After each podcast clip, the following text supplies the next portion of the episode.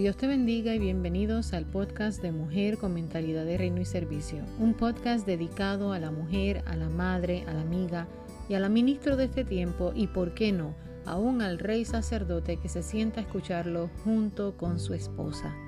También dedico este podcast a las jóvenes y a los jóvenes que están escuchándolo. Mujer con Mentalidad de Reino nació en el corazón de Dios.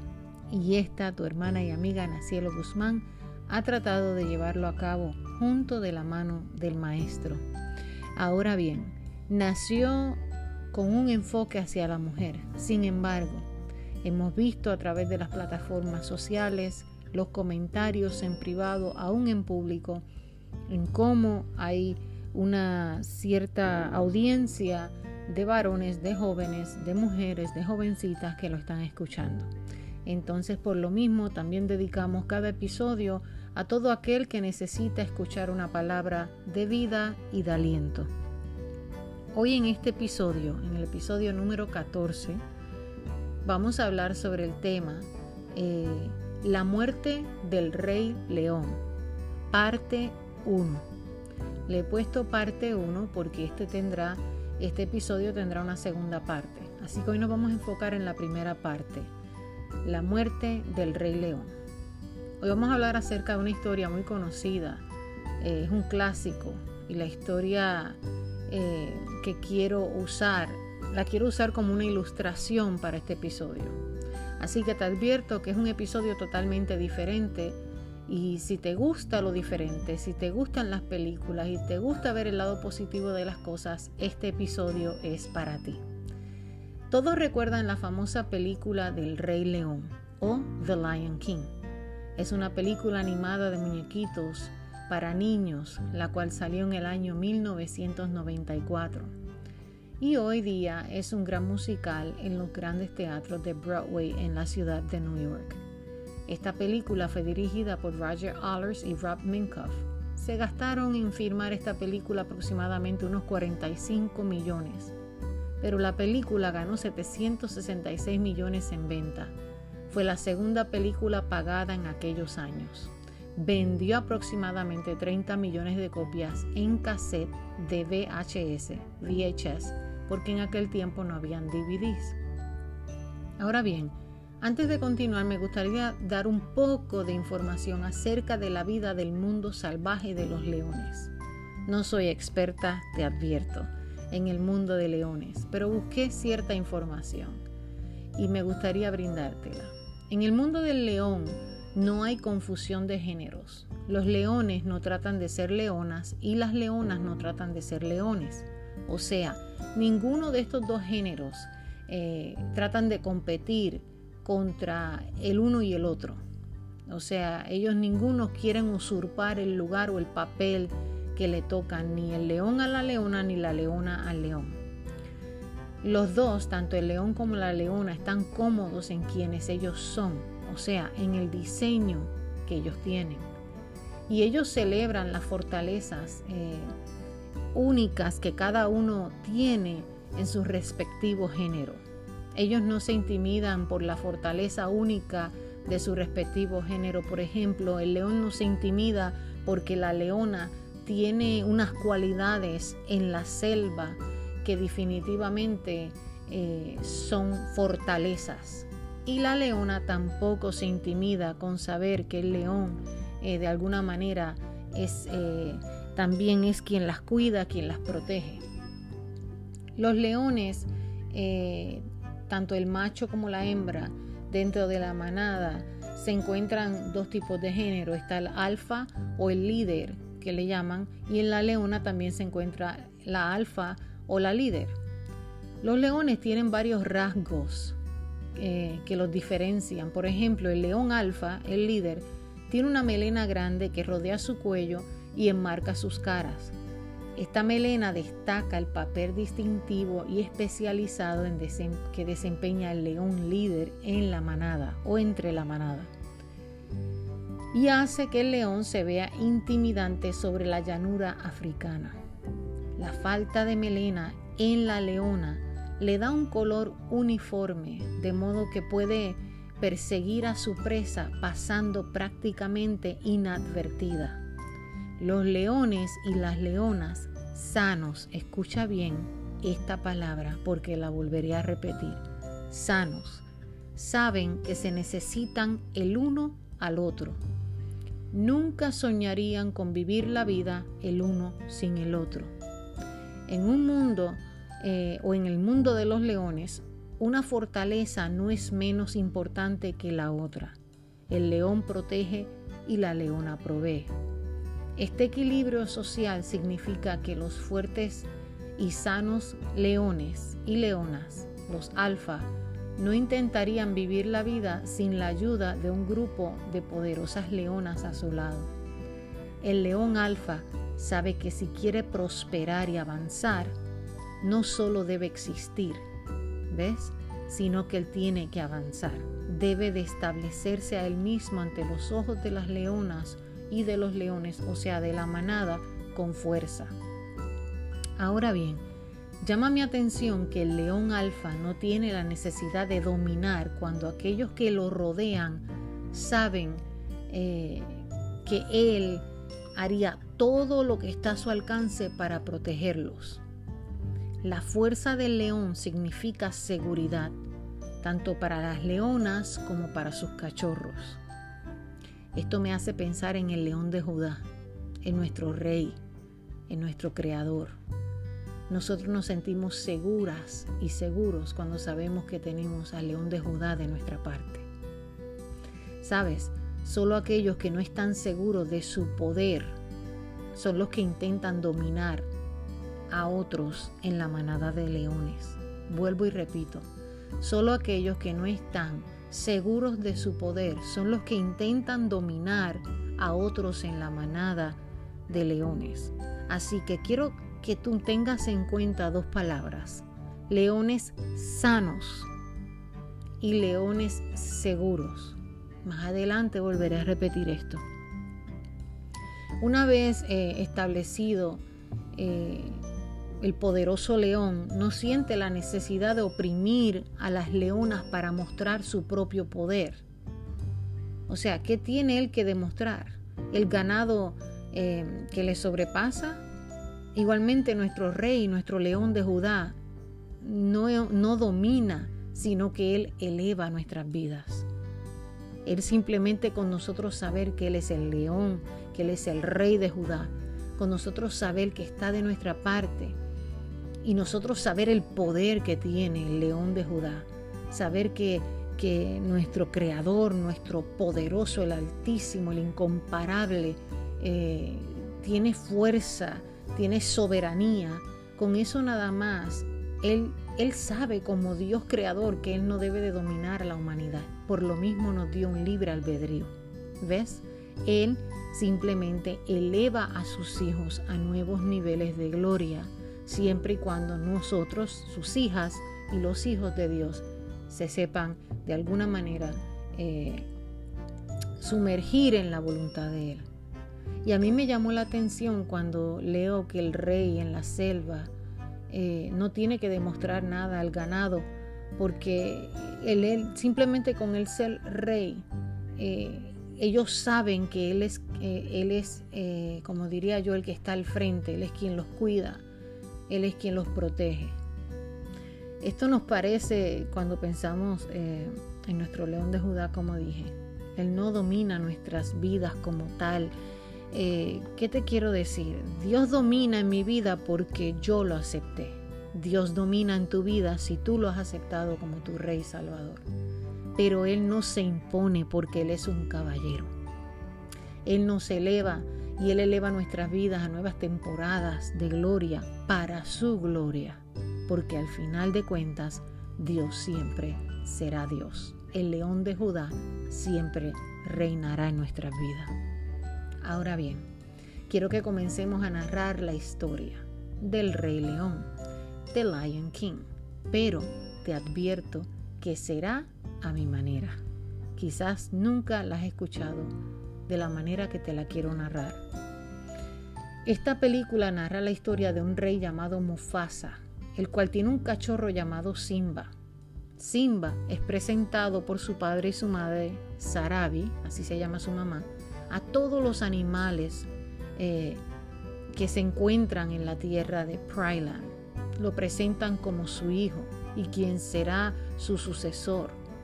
Él va a ser quien va a suceder, o quien va a tomar la posición, perdón, de su papá, el rey león, el día que Mufasa no pueda. Mufasa era un rey león muy fuerte y luchador, protector de la manada, protector de las tierras. Eh, él estaba a cargo de toda la selva.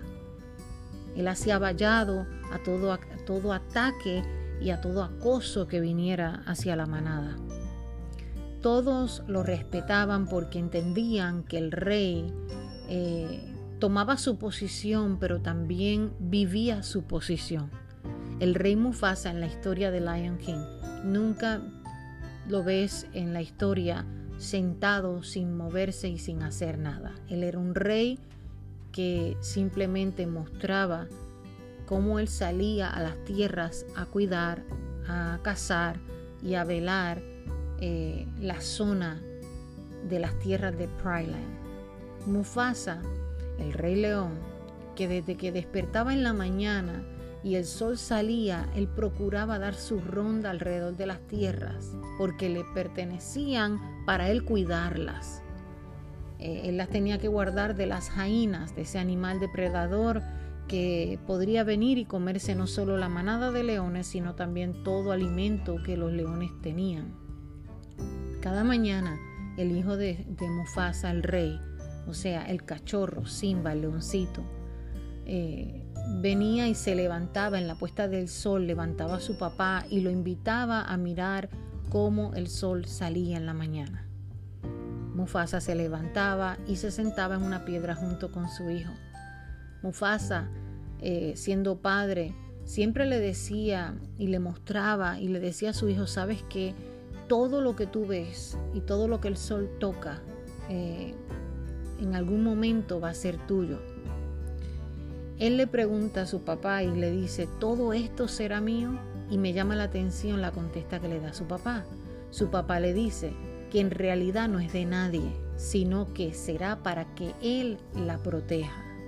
O sea, todo lo que toca el sol es para ti, pero no es que va a ser tuyo, sino que tú vas a reinar sobre esto porque en realidad eh, estas tierras tú vas a estar puesto solo para protegerlas.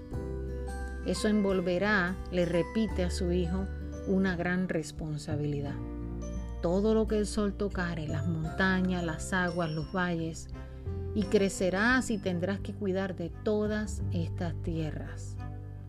Simba se sorprende eh, al ver la magnitud de las tierras que algún día serían para él. Y como todo niño se emociona y, empieza a soñar y a pensar, wow, algún día voy a ser rey, eh, voy a tener todas estas tierras, voy a mandar y voy a reinar sobre todo el mundo. Me llama la atención que su cachorro Simba le pregunta, eh, porque ve muy a la distancia un lugar que se ve oscuro y no ve que el sol o la luz llega a ese lugar y le pregunta a su papá Mufasa y le dice, em, ¿qué es aquello que está allá a lo lejos bien oscuro? Y su papá con autoridad le dice, jamás debes de ir a ese lugar, jamás debes de pasar a esos bordes, jamás debes de pasar esos boundaries, esos bordes, hasta aquí debes de llegar. Y el cachorro Simba le dice a su padre, pero yo pensé que el ser rey eh, me da la oportunidad de hacer lo que, lo que uno quiera. Si tú eres el rey, eso te da la oportunidad de que tú hagas lo que tú quieras, ¿no? Y su papá le dice, hay algo más que ser rey y es salirse, eh, algo más de ser rey y querer salirse con todo lo que nosotros anhelamos y eso conlleva una responsabilidad. Su papá el rey le aclara que todo tenía un proceso para llegar ahí a donde se supone que algún día él iba a llegar, a ese puesto de ser el rey. Y que en la vida había que tener un balance. Bien claro le deja dicho su papá mientras está parado así, está Mufasa y está su cachorro, están hablando sobre todo lo que algún día le va a pertenecer. Y a mí me llama la atención de cómo él, como padre, como rey sacerdote, como rey de la selva, le dice a su hijo, ¿sabes qué? El ser rey no lo es todo. Tiene que haber un balance. esto conlleva una gran responsabilidad. Yo me imagino a sí mismo a nuestro Padre, nuestro Dios, nuestro Rey de Judá. ¿Cuántas veces tal vez pensará y nos mirará y dirá, sabes qué, tú piensas que todo fue fácil para mí? Cuando estás pasando por procesos y momentos difíciles, a veces le preguntamos o le decimos a Dios y le, y le cuestionamos a Dios le decimos, tú porque tú eres Dios no sabes lo que estoy viviendo y se nos olvida que por Él mismo ser Dios, Él conoce lo que estamos viviendo. Ya Él lo vivió antes que tú y yo. Ya Dios sabía lo que, lo que íbamos a, vivir, lo que estamos pasando en este mismo instante. Em, como rey, eh, él me llama la atención porque le dice que tendrás que tener un balance. Y así mismo nos mira Dios. Quizás no, nos está mirando en este momento y quizás al corazón nos está queriendo decir que todo en la vida tiene un balance Quizás queremos llegar a una posición o a un lugar, pero tenemos que entender que todo conlleva responsabilidad, proceso, tiempo y balance. Volviendo a la historia, él era un rey que ejercía su cargo, rey Mufasa, rey león, muy bien y pagaba día a día el precio de ser rey. Tenía que enfrentarse a las manadas de animales salvajes que querían quitarle la vida a los leones o quitarle la comida. Eh, tenía que correr todo el día las tierras y procurar que todo estuviera bien. Y aunque tenía, eh, de alguna manera, tenía eh, sus vigilantes que le avisaban y le decían cómo estaba todo en las tierras, él no se dejaba llevar por eso. Él salía a observar por él mismo cómo estaba la zona. Tenía que tener un balance en todo lo que él hacía como rey. La historia del Rey León fue criticada por muchos cristianos, amada oyente. Pero sin embargo, hoy yo quiero traerte un lado de la historia de una manera totalmente diferente, quizás a como estás acostumbrada a escucharla.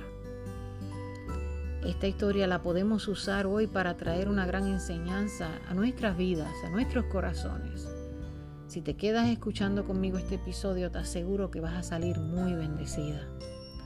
Cuando tú y yo, amada, que estás ahí escuchándome del otro lado, tenemos a Cristo y tenemos niños y tenemos jóvenes, eh, tenemos que usar las, las eh, diría yo, las herramientas, tenemos que brindarle a ellos el lado positivo de cada historia. Una película que vende tantos tickets que todavía están en Broadway, que vuelven y sacan ahora una nueva película eh, me dice a mí que tiene un sentido de influencia a esta generación y aún a la generación del año 1994. No vamos a, tapar el cielo con una mano, la película llama la atención, eh, tiene influencia eh, sobre la vida de, de, esta generación, de la generación que pasó y sabe Dios de las generaciones que vienen. Yo recuerdo cuando mi hijo mayor la veía Ahora tengo dos hijos más y se sientan a escucharla y a verla y ellos también de alguna manera eh, la están observando. O sea que la película tiene una influencia. ¿Cómo tú y yo estamos transmitiéndole a nuestros niños de alguna manera la palabra de Dios y, tomamos las cosas de una manera diferente para poder llegar a sus corazones e inculcarle la palabra del Señor? ¿Qué le puedes sacar a, cada personaje, yo te lo voy a mostrar. Te voy a mostrar en este episodio, en la primera parte y en la segunda parte, lo que le podemos sacar a cada personaje de esta historia y enseñarnos a imitar lo que ellos hacen o a no imitar lo que ellos hacen. A veces tenemos herramientas en nuestras manos, amada, que no las usamos porque en realidad no nos enfocamos en cómo podemos sacarle provecho o algo poderoso, eh, en algo que consideramos tal vez irrelevante, porque a nosotros tal vez no nos llamó la atención. Sin embargo, a nuestros hijos sí le llama la atención. Entonces, ¿cómo yo puedo de alguna manera eh, sentarme con mis hijos, disfrutar una película y tratar de buscarle el lado positivo a la historia? Jehová le preguntó a Moisés en algún momento, ¿qué tienes en tu mano? Cuando Moisés pensaba que no le iban a creer que Jehová, que el gran yo soy, lo estaba enviando a casa del faraón, al palacio, allá donde estaba el faraón. ¿Qué le contesta en Éxodo capítulo 4, versículo 2? Le dice, ¿qué tienes en tus manos? Le pregunta. Y en pocas palabras, úsalo, usa lo que tienes en tus manos. A veces tenemos herramientas en nuestras manos para poder persuadir esta generación, para llevarlos directamente a la palabra de Dios pero por nuestra religiosidad o nuestra manera de encasillar las cosas o nuestra manera o nuestra corta visión de no mirar más allá, nos quedamos eh, estancadas o estancados y esta generación sigue en avance, sigue avanzando y necesitan que tú y yo le hablemos de la palabra de Dios. Y sabes que como en la guerra y en el amor, yo pienso que para que tú y yo podamos sembrar esa verdad sin cambiar la verdad, debemos de alguna manera jugárnosla toda, usar lo que tenemos en nuestras manos, usar nuestras estrategias. Mientras el mundo gana ventaja en nuestra generación, amada, nosotras tenemos que usar lo que tenemos en nuestras manos hoy. La Biblia me dice a mí en el libro de Primera de Tesalonicenses capítulo 5 versículo 21, examinarlo todo, examinarlo todo y retener lo bueno. Muchas veces no examinamos las cosas y las juzgamos inmediatamente. Nos dejamos llevar porque a alguien o no le gustó la película o si es un libro no lo abriste, simplemente miraste el cover del libro y no te gustó y por lo mismo porque alguien te dijo no me gusta, no lo leemos, no lo vemos, no buscamos a ver qué opino yo de esto o qué puedo sacarle yo al libro, a la historia, a lo que sea. Tal vez para ti, para mí, podemos mirar las cosas de una manera muy diferente en este día.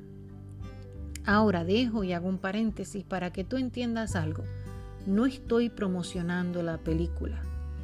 Si fuera así, pues amén, y eso es lo que tú crees, pues amén. Pero en realidad quiero dejarte claro, no estoy promocionando la película, sino que la quiero usar como para mostrarte cómo la apliqué yo cuando tengo tres hijos eh, de diferentes generaciones que han visto una película que ha impactado allá afuera que ha llamado la atención, que ha persuadido a nuestros niños y a nuestros jóvenes. ¿Cómo la puedo usar para bendecir? La voy a usar como una ilustración para poder introducir la palabra de Dios. Al fin de cuentas, eh, todos usamos ilustraciones para de alguna manera llegar al corazón de la gente que le queremos llevar la palabra. Y hoy yo sentí en mi corazón usar la historia del rey león. Por lo tanto, quiero compartirla con ustedes. Y así que quiero volver eh, a la historia de esta manera. Volviendo a Mufasa, el rey león, el padre de Simba, él tenía un hermano que nunca hizo nada por las tierras de Pryland. Vivía separado, vivía amargado, vivía envidiando todo lo que su hermano, el rey león, hacía, emprendía y tenía. El sueño de su hermano era uno simple y uno solo, era eliminar al rey, porque él anhelaba eh, de alguna manera tomar su posición. Este hermano se llama Scar.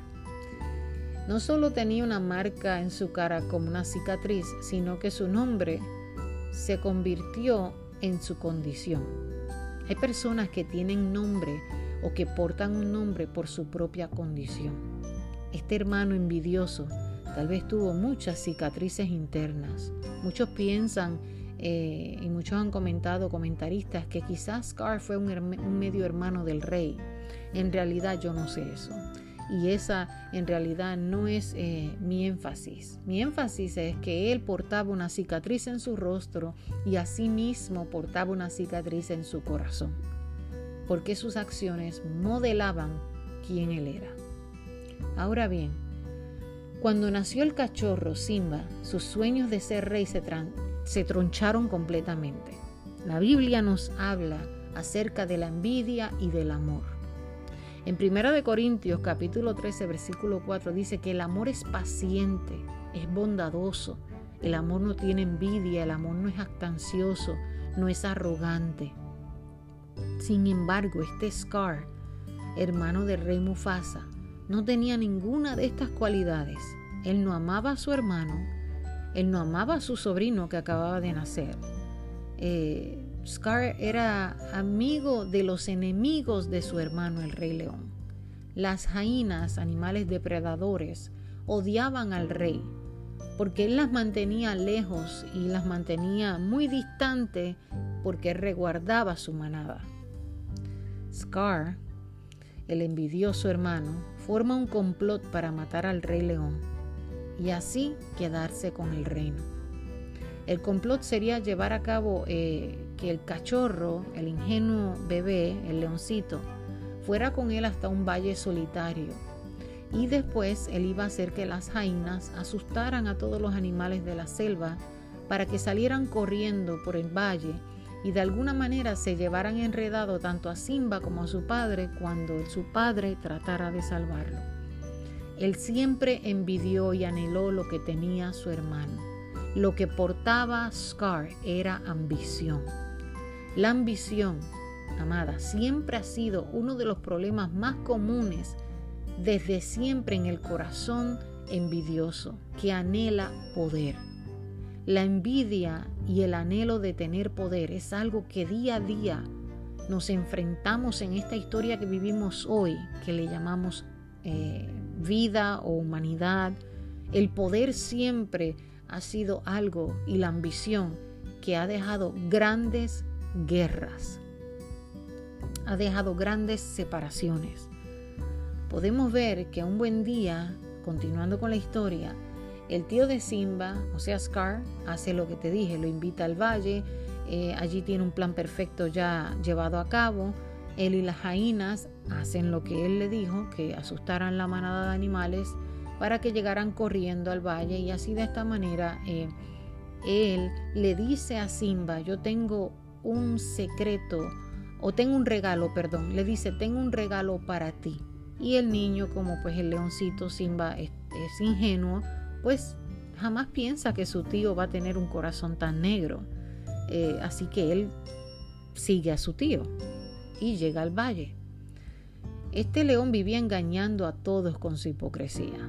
Y los niños, usted y yo sabemos que son tan ingenuos que para ellos no es fácil distinguir las intenciones de los corazones dañados por el odio y la malicia en la que nos encontramos hoy día viviendo. Por lo mismo, usted y yo tenemos, madre y padre que me estás escuchando, que seguir cuidando a nuestros hijos, porque a veces nuestros hijos son tan ingenuos que pueden escuchar aún a un familiar, alguien que pueda de alguna manera persuadirlos a hacer algo erróneo o para ellos, ¿verdad? De alguna manera eh, pasar por algún proceso de, abuso o muchas otras cosas. Tenemos que cuidar a nuestros niños. Amén. Volviendo a la historia. Simba eh, va de alguna manera al valle, eh, se queda esperando a su tío cuando le dice quédate aquí, vengo ahora, tengo una sorpresa para ti. Las jainas de alguna manera asustan la manada, salen corriendo los animales salvajes y vienen para encima de Simba. Pero en eso que Simba está esperando a su tío, su tío corre y le deja saber a su hermano rey, el rey Mufasa, que su hijo está en peligro. Como todo padre, él sale corriendo a defender y a cuidar y a salvar a su hijo del peligro.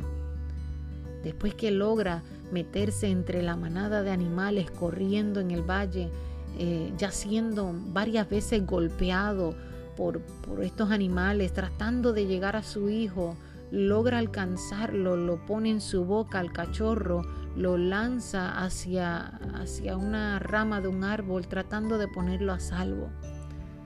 Luego lo pone en otro lugar más seguro, pero mientras él está tratando de batallar el rey león y salvar a su hijo de alguna manera, él está siendo herido. Cuando yo pienso en esto, pienso en nuestro Salvador. Las veces que, fue que, le dieron látigos, que, lo, que, lo, que le daban, que lo, que lo maldecían, que lo, lo trataron tan mal. Las veces que nuestro Padre amado trató de salvarnos por tu salvación y la mía y fue herido, fue herido por nuestras rebeliones. Así mismo pensaba yo en esta historia, cómo este padre se llevó tantos golpes tan solo por mantener a su hijo a salvo. ¿Sabe? Cuando Mufasa sigue subiendo hacia arriba, eh, sube por una piedra, ya su hijo está en una esquina a salvo. Eh, él sube y se encuentra con su hermano en la parte de arriba, pero aún Mufasa queda con su cuerpo un poco, eh, diría yo, guindando y necesita ayuda. Él ve a su hermano y le dice, hermano, ayúdame. Y su hermano simplemente como anhelaba que él muriera y como el plan perfecto se había llevado a cabo, eh, me hace pensar antes de decirte más de la historia. Lo que dice Proverbios capítulo 27, versículo 4, dice, cruel es la ira e impetuoso el furor, mas ¿quién podrá sostenerse delante de la envidia? Y otras eh, traducciones dicen, mas ¿quién podrá eh, sostenerse delante de los celos.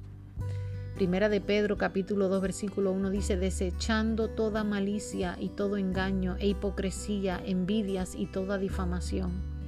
El plan, amada, de que Simba estuviera allí era que su tío Scar iba a acusar a este niño, a este cachorro, eh, a este leoncito, de, de la culpa de que su padre había muerto porque lo estaba tratando de salvar a él. Eh, Scar tenía la oportunidad de salvar y de arrepentirse en ese instante, pero no lo hizo.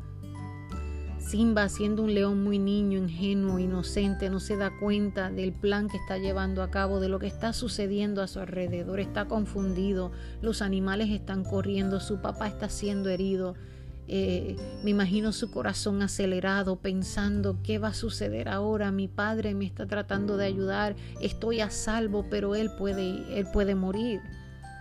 El tío de Simba mata a su padre, el rey león, en el valle. Cuando Mufasa le pide ayuda, él le espeta sus pezuñas y le dice larga vida al rey y lo deja caer al vacío del valle llevándoselo enredado todos los animales. Y cuando todo pasa, Simba va llorando, corriendo, buscando el cuerpo de su padre. Y cuando lo encuentra, se ajunta eh, bajo sus patas y le pide que por favor se levante, que vayan juntos a su casa, que volvamos a la casa. Lo que Simba no se da cuenta es que su padre ha muerto. En ese instante llega su tío con una mentira, así como cuando la mujer se encontró con la serpiente en el Edén. Una simple mentira puede dañar nuestro corazón. Este leoncito Simba no conocía aún su identidad. Recordemos que su padre estaba enseñándole y guiándolo por el buen camino. Su tío con esta mentira le dice, eh, nadie quería que sucediera esto pero por tu culpa él está muerto. Y Simba le pregunta, ¿y ahora qué voy a hacer? Y el tío le dice, ¿tú te imaginas lo que va a pensar tu mamá? Tú lo mataste porque fue a ti que te trató de salvar. Imagínate lo que va a pensar tu mamá. Y el, y el, cachorro le pregunta a su tío, ¿y ahora qué hago? Y él le dice, si yo fuera tú, yo corro, corro, corro muy lejos y no vuelvo nunca más. El tío envidioso llevó a cabo su plan y aun cuando ve que Simba sale corriendo le dice a las jainas que vayan y lo eliminen.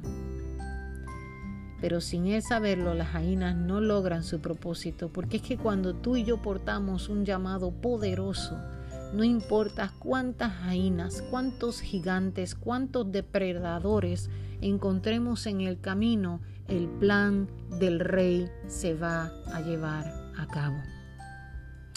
Cuando tú y yo portamos un llamado como el que Dios ha puesto en nuestros corazones, Dios estará en el valle de sombra de muerte para ayudarnos a salir de él, con nuestra copa rebosando. El rey en esta historia acaba de morir.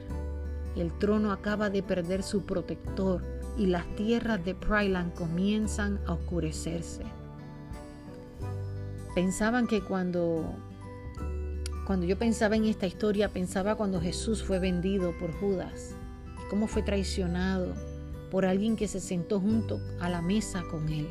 alguien que comió junto con él y lo entregó a los sacerdotes para que fuera de alguna manera eh, preso y de alguna manera fuera crucificado. Sabes, la envidia y la ambición jamás nos dejará un final feliz. Por la envidia que Scar en la película le tenía a su hermano y por la envidia de todo lo que su hermano tenía como rey, las tierras, su familia, el trono, él envidiaba todo de su hermano. El carácter de su hermano lo envidiaba también. Si hay algo que nos puede robar el gozo, amada, y la esperanza, es la envidia, el orgullo. Esto también nace, la envidia y el orgullo tiene como, diría yo, como que da luz a otras áreas que pueden dañar el corazón.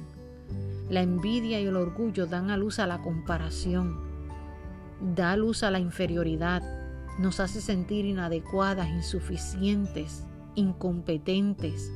La envidia y el orgullo también nacen de, de, esa comparación que a veces nos hacemos con otros.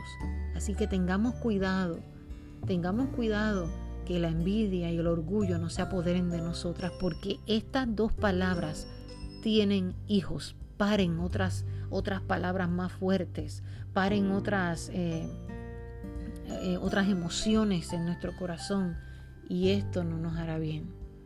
Nosotras deberíamos de ser inspiradas y aquel oyente que me está escuchando, nosotros deberíamos de ser inspirados por el éxito de otros, celebrar sus triunfos, sus niveles de gloria y hasta su historia.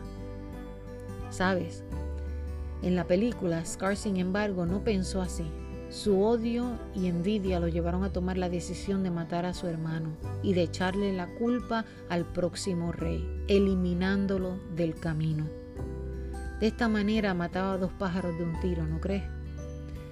Me recuerda la historia de Caín y de Abel.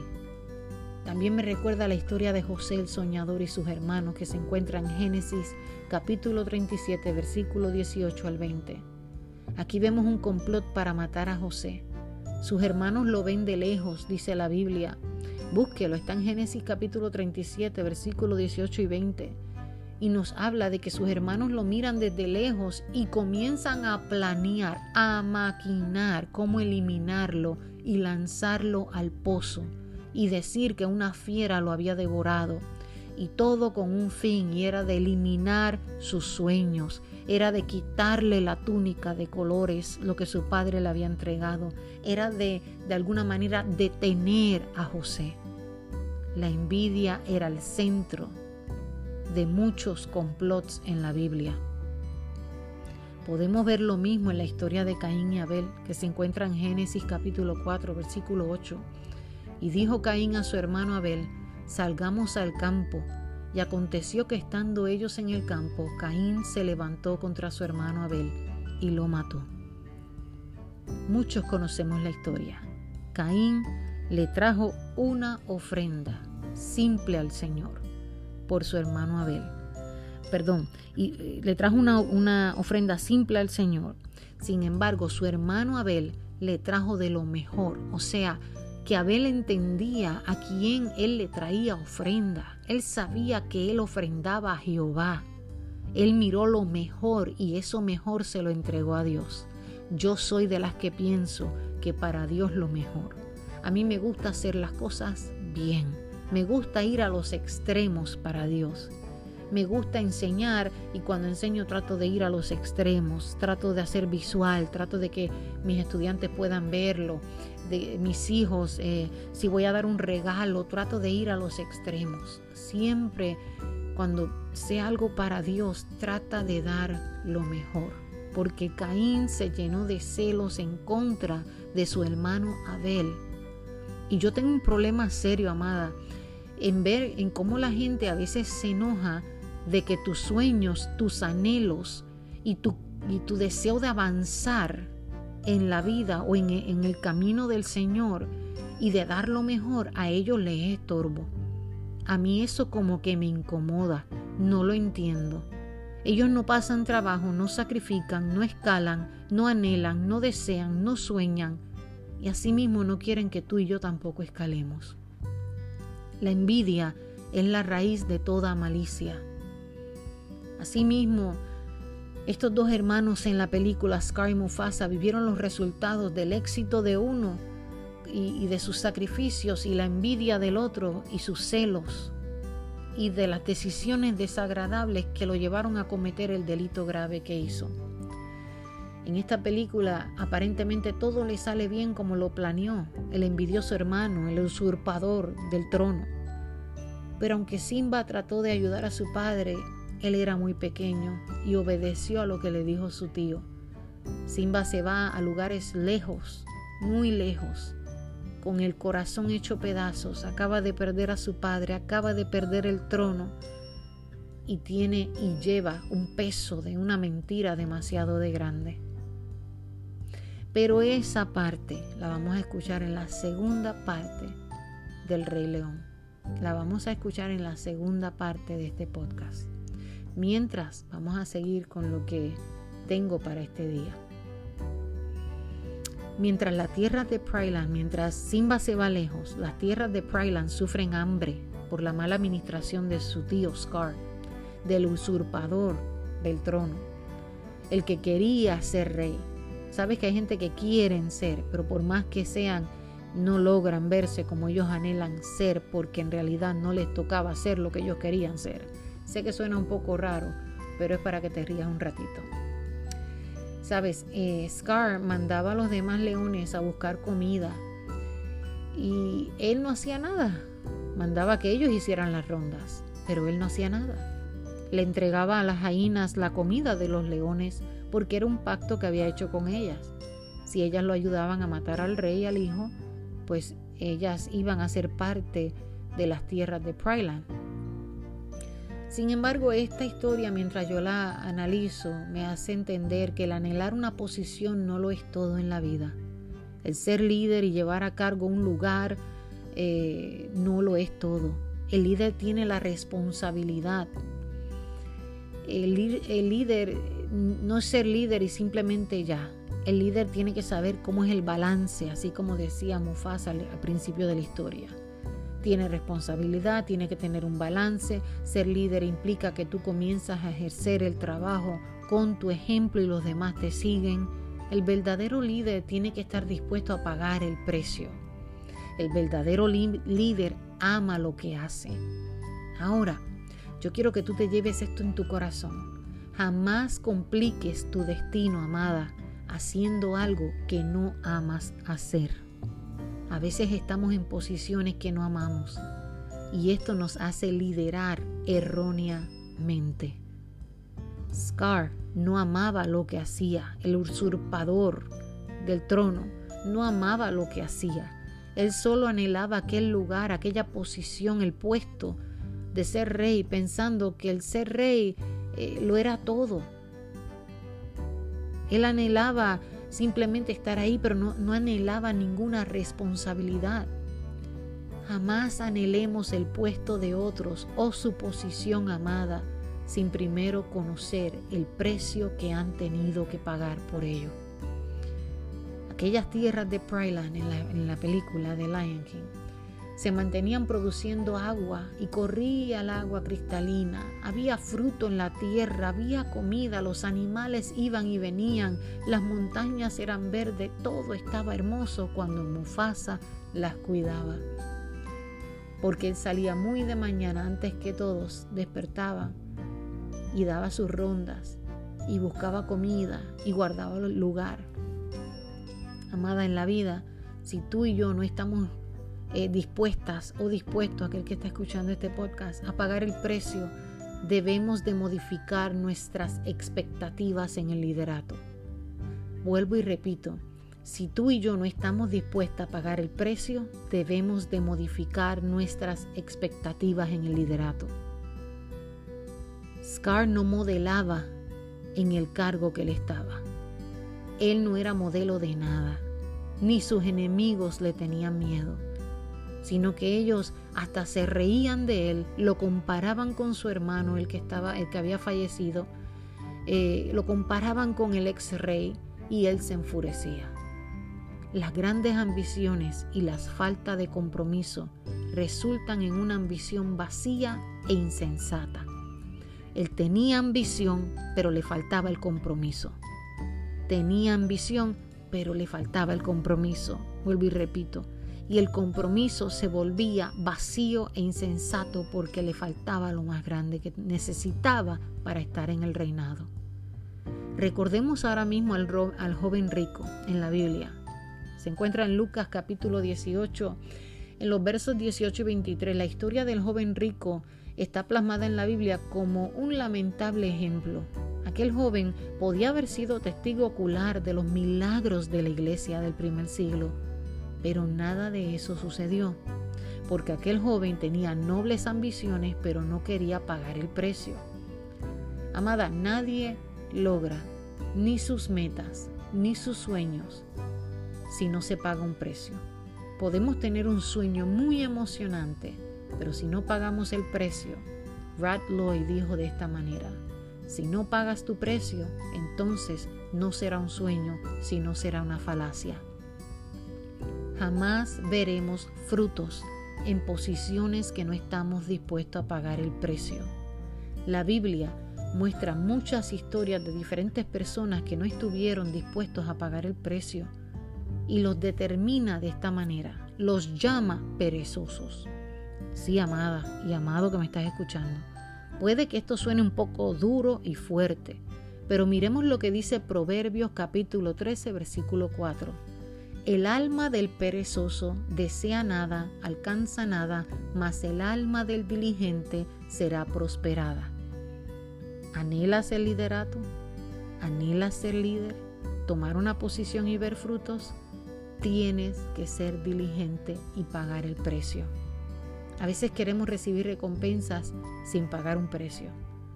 Scar en la película quería que todos le rindieran pleitesía por ser el rey, usurpador, así le llamo yo. Lo que él no entendía es algo básico. Jamás ninguno de la manada de leones se comprometerían con él si él mismo no estaba comprometido. A veces anhelamos personas en nuestro cargo, en organizaciones, que estén comprometidas radicalmente sin nosotros mismos darles el ejemplo. Si nuestros hijos, nuestras familias, eh, ni las personas que están debajo de, nuestros, de nuestro cargo nos ven comprometidos, ellos tampoco se van a comprometer. Scar tuvo el talento de maquinar una muerte para su hermano y definitivamente su plan le salió perfectamente, aparentemente entre comillas. Él era talentoso para maquinar el mal pero no tenía lo más importante para llevar el reinado, y era mantener una posición con compromiso. Recuerda, amada, que me estás escuchando y amado oyente que estás del otro lado y nos acompañas escuchando este podcast. El talento nos va a abrir puertas, pero el compromiso y el precio que pagamos nos mantiene en un lugar cerca de la voluntad de Dios. Si quieres hacer algo significativo, si quieres responder al llamado de Dios para tu vida y si quieres ser una líder o un líder, tendrás que estar dispuesto a pagar el precio. Esto marca la diferencia entre cambiar al mundo y vivir sin dejar huellas en la vida. Nunca olvides que todo lo bueno tiene un alto precio que pagar. Lo que llega fácil, mi mamá decía, fácil se va. Tal vez muchos piensan, esto no es verdad porque la salvación es gratis. Pero eso no es cierto, amada y amado oyente, porque aunque la salvación hoy día es gratis para ti y para mí, hubo uno que pagó un alto precio por ella. Hubo uno que pagó un alto precio para que tú y yo pudiéramos tener libertad. Nosotros no somos nuestros propios dueños. Fuimos comprados a, precio de sangre y una sangre que vale demasiado. Búscalo lo vas a encontrar en 1 Corintios capítulo 6, versículo 19 al 20. Ahora bien, cuando Mufasa estaba vivo era criticado por su hermano. El hermano pensaba que si él estaba en el trono todo iría aún mucho mejor. Sin embargo, aquellos que critican, las personas inseguras, usualmente son las que critican. La posición de estas personas, escucha bien lo que te voy a decir, amada y amado oyente, la posición de esas personas revela la disposición de ellos mismos por lo mismo que ellos critican. La posición de esas personas revela la disposición de ellos mismos por lo mismo que ellos critican. Nunca olvidemos que cuanto más alto el precio a pagar, será la oposición y la crítica en nuestras vidas. La gente que no hace nada querrán detener tu avance, querrán limitar tu visión y tu sueño. Como ellos no alcanzan nada, ellos no tienen nada, ellos tampoco quieren que tú lo hagas. Ahora hoy yo vengo a exhortarte a que te atrevas a pagar el precio.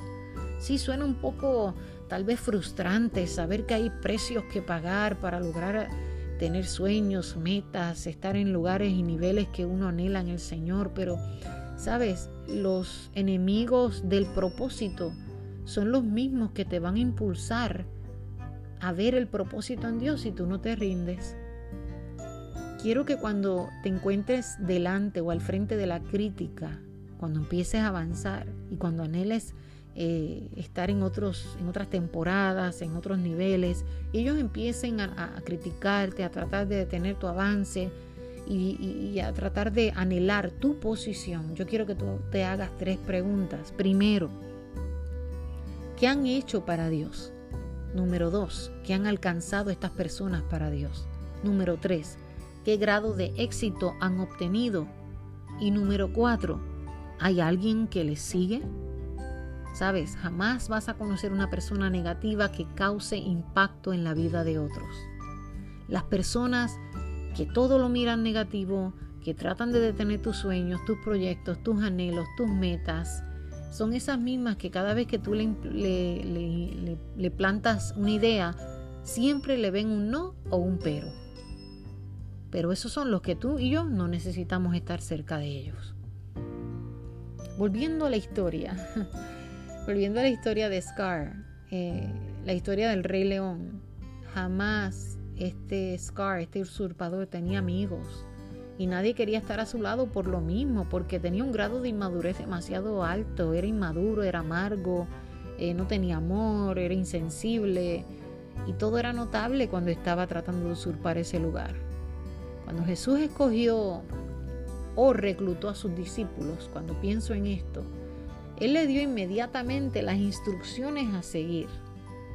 Cuando yo pienso en la película y veo como este león, el usurpador, se cree que por estar en el trono, estar ahí en esa posición, con un grado de inmadurez demasiado visible, con una amargura, con la envidia, con el odio, con las manos llenas de sangre porque fue él el que eliminó a su propio hermano. Eh, cuando él quiere que los demás lo sigan, pero no quiere pagar un alto precio, es lo que me hace recordar eh, y me lleva a la Biblia. Cuando Jesús escogió y reclutó a sus discípulos, le dio inmediatamente las instrucciones a seguirle y lo que tenían que pagar. Mateos capítulo 24, versículo 9 al 13, él lo dice, búsquelo y léalo.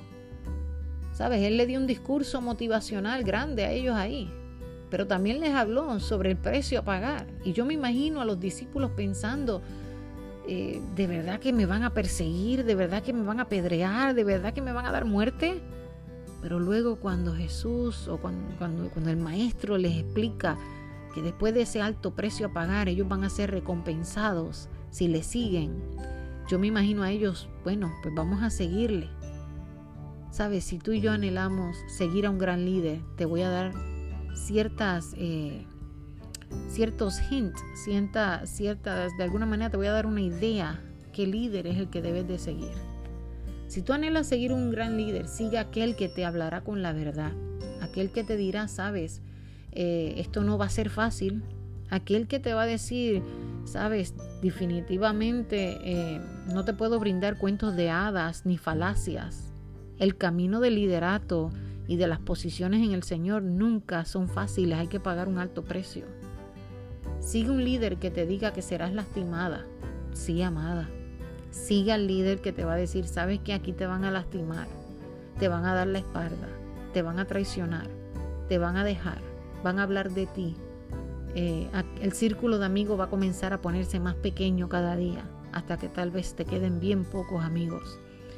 Eh, el ministerio es bien solitario.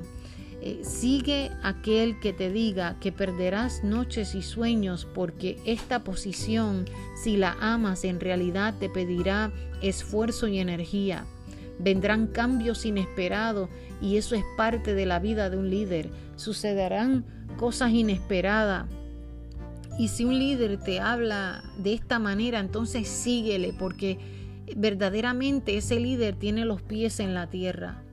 El líder más grande de la historia, amada y amado oyente, ha sido Jesús. Y él siempre fue claro, fue al pan pan y vino vino, siempre habló de frente, siempre le explicó a sus seguidores que si le querían seguir tenían que dejarlo todo. Si querían seguirle tenían que sacrificar aquellas cosas que ellos amaban. Jesús siempre fue de frente, siempre le dijo, toma tu cruz y sígueme. Jesús escogió un grupo de inadaptados, y los capacitó. Ellos no tenían experiencia en el liderato, eran publicanos, pescadores y gente comunes, pero eso fue lo que él escogió. Jesús eh, escoge a esos discípulos, escoge a esa gente, los disipula, los educa, los corrige, les enseña el camino. Eh, no simplemente los escogió y los dejó a, a la intemperie, que ellos mismos hicieran lo que ellos quisieran, él los equipó con la verdad de aquel llamado por el cual Él los, los estaba llamando. Y estos hombres, amado oyente y amada mujer guerrera que me estás escuchando, cambiaron el mundo. Jamás subestimemos a alguien por su pasado. Jamás dejemos ahí sentado en la banca a alguien que para ti al parecer no aporta nada, porque puede que algún día te sorprendas. ¿Sabes? Scar en la, la película nunca pagó el precio de nada y ahora está en una posición que no ve frutos, que nadie le obedece, que están muriéndose de hambre.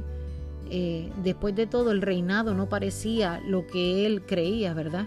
Si pensamos, tal vez él pensaba que el reinado era de otra manera, pero así no era. Su arrogancia, su altivez y la falta de carácter no permitían que los demás leones le obedecieran. Un líder sin carácter, amada, no llegará lejos. En los retos y las crisis inesperadas de la vida, porque van a llegar, estos retos y estas crisis van a llegar. Actualmente estamos viviendo en tiempos de crisis. Tu respuesta y la mía revelarán muchos rasgos de nuestro carácter. Y hay gente que nos están observando. Jesús conoció el precio de su llamado. Tú y yo valíamos mucho para Él. Así que él, pagó hasta la muerte y muerte de cruz por ti y por mí. Recuerda, el precio que tú y yo pagaremos será lo que determinará, lo que pagamos tú y, yo, tú y yo hoy, el precio que estamos pagando por el llamado, será lo que va a determinar nuestra grandeza y la grandeza que vamos a alcanzar mañana. Salomón dijo en Proverbios capítulo 3 versículos 5 al 6, Confía en el Señor con todo tu corazón y no te apoyes en tu propia prudencia. La palabra, la palabra clave aquí es con todo, con todo, amada, con todo tu corazón. Las personas que están a tu cargo mirarán cómo tú y yo respondemos a estos eventos inesperados de la vida. Y esto los animará a ellos a querer emprender y confiar y, y tener esperanza en el mañana. Nunca olvides, amada y amado oyente que estás ahí escuchando del otro lado, cuando tú y yo conocemos nuestro propósito en la vida y a qué hemos sido llamadas, en realidad soportaremos las tormentas inesperadas de ella.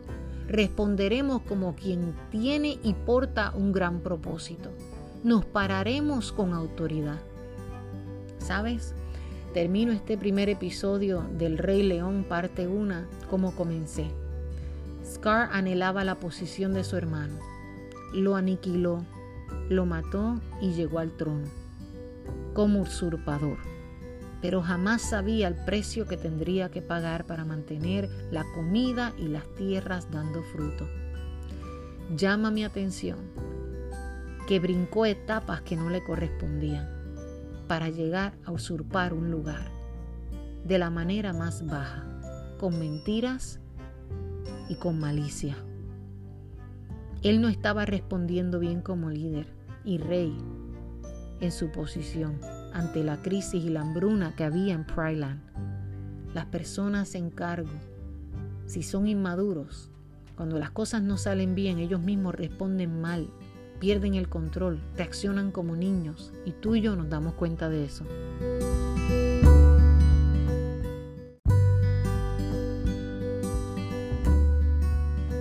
Nunca olvides esto, en la película de Rey León, Scar estaba fallando desde el principio, anhelando la posición que no le correspondía. No estaba dispuesto a jugar limpio ni a pagar el precio. Mintió, llegó al trono, fue un usurpador y en tiempo de hambre y escasez, o sea, de crisis, no supo responder a la manada de leones que tenía a cargo. Tampoco supo cuidar de las tierras. Recuerda muy bien esto, mujer y varón que escuchas este episodio. Si tú y yo fallamos bajo presión, nuestra fuerza será escasa. Y te voy a mostrar esto por la Biblia, porque Proverbios capítulo 24, versículo 10 dice, si fueres flojo en el día de trabajo, tu fuerza será reducida. La crisis revela los grandes líderes y nuestra respuesta en este momento será crucial para que los demás sientan esperanza. Jamás, amada, anheles la posición de alguien si no conoces en realidad el precio y el sacrificio que esa persona ha tenido que pagar. Por lo mismo yo espero que esta primera parte de este episodio haya bendecido tu vida, haya ministrado grandemente tu corazón. Espero poder brindarles un segundo episodio donde pueda yo hablar acerca del cachorro de Simba, de cómo creció, qué sucedió con él, cómo respondió a su llamado, qué sucedió eh, cuando se fue a tierras lejanas, si volvió a tomar su posición o no. De esta manera yo te invito a ti, mi oyente, la que estás del otro lado, que por favor compartas este episodio y quizás bendigas la vida de alguien que necesita recordar que no todo lo que brilla es oro y fácil de obtener. Si se tiene una mentalidad equivocada, las cosas no irán bien. Te invito de alguna manera que te suscribas si aún no lo has hecho y que lo puedas compartir y dejes tu comentario, le des cinco estrellas. Estamos en las plataformas de Anchor, Apple Podcasts, Radio Public, Spotify, Google Podcasts y demás plataformas digitales. Oro a Dios que esta palabra sembrada en tu espíritu, en tu corazón, produzca frutos en tu vida, en tu ministerio, en tu hogar, en tu familia y si aún no tienes un ministerio, pero anhelas ejercer algún llamado, te exhorto que solo recuerdes que con la mentalidad correcta llegarás a tu destino. No olvides que los verdaderos líderes reconocen que Dios usará sus retos en el llamado para ayudar a otros a enfrentar sus dificultades. Tus vivencias, amada, y las mías serán el equipaje que ayudarán a otros en su jornada en el camino. Por lo mismo, tú y yo tendremos que de alguna manera pasar por el proceso de sacrificios en medio del ministerio para que puedas tú mentorear a otros, equipar a otros y tal vez dirigir a otros. Jesús dijo a sus discípulos y le dijo muy claro, y yo lo había dicho anteriormente, le dejó claro en el libro de Mateo que ellos iban a ser arrestados, iban a ser perseguidos, los iban a matar, los iban a apedrear en todo el mundo eh, ellos iban a ser odiados por ser seguidores del Maestro. Eso nos habla del sacrificio que es seguir a Jesús. Anhelar el, liderato o anhelar este llamado y seguir las pisadas del Maestro y su voluntad implicará negarnos a nosotras mismas, morir al mundo, morir a yo y vivir para Él y a su llamado. Así que yo oro que nada detenga tu pasión, tu avance. Oro que puedas distinguir quién está por ti y para ti. Oro que logres entender que no importa si tu círculo de amigas se reduce y se hace más pequeño mientras tú sirves y obedeces las pisadas de Jesús, el mandato del Maestro. Lo importante es que aunque se vayan todos, que Jesús permanezca en tu círculo eh, más cercano y que Jesús permanezca en tu corazón y que fuera de todo lo que tengas que vivir en el ministerio, tus planes en Él puedan seguir eh, adelante y avanzar siempre bajo su voluntad. Medítalo, amada, medítalo en esta noche o en este día. Medítalo, eh, no sé en qué, a qué hora, en qué momento estás escuchando este episodio, pero medítalo. Mientras tanto, yo deseo que Dios te bendiga grandemente, que bendiga tu ministerio, que bendiga tu vida, que ensanche tu territorio. Y será hasta la próxima contigo, tu hermana y amiga Nacielo Guzmán. Y esto fue Mujer con Mentalidad de Reino y Servicio. Y será hasta nuestro próximo episodio. Dios te bendiga.